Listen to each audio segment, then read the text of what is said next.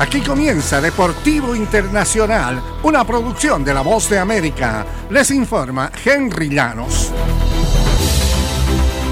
En el fútbol americano de la NFL, los mariscales de Campo Negros han recorrido un largo camino en este fútbol americano desde que Fritz Pollard se convirtió en el primero en competir en la liga en 1923 y Doug Williams fue el primer titular en ganar un Super Bowl tras la temporada de 1987.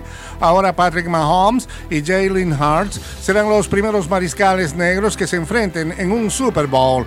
Resulta apropiado que una temporada que comenzó con 11 quarterbacks negros como titulares en la primera semana culmine con un duelo histórico. Mahomes puede convertirse en el primero con dos victorias si lleva a los Chiefs de Kansas City al triunfo sobre los Eagles de Filadelfia el 12 de febrero. Hartz, por su parte, aspira a convertirse en el cuarto quarterback negro en conquistar el Super Bowl uniéndose a Williams, Mahomes y Russell Wilson el baloncesto de la NBA, Joe Mazzulla inició la temporada como asistente de entrenador.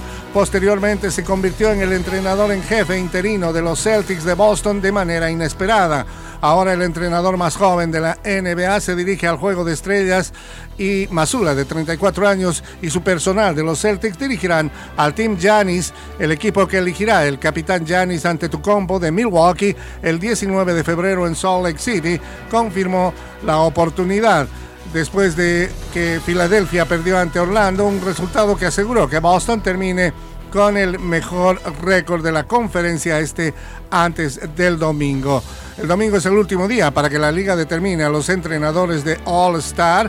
Los equipos con el mejor récord hasta ese punto tienen el derecho a enviar a su personal de entrenadores al encuentro a menos de que hayan tenido la labor de un año antes.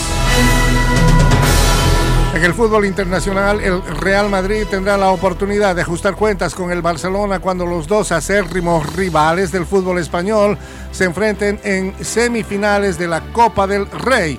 El sorteo del torneo de Copa realizado el lunes deparó un doble clásico, además de una semifinal entre Athletic de Bilbao y el Osasuna.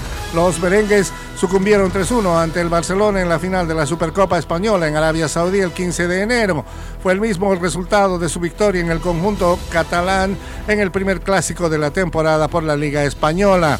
El Barcelona también superó al Madrid la última vez que se cruzaron en una Copa del Rey al avanzar a semifinales de 2019 con una victoria de 3-0 en el duelo de vuelta en el Estadio Santiago Bernabéu.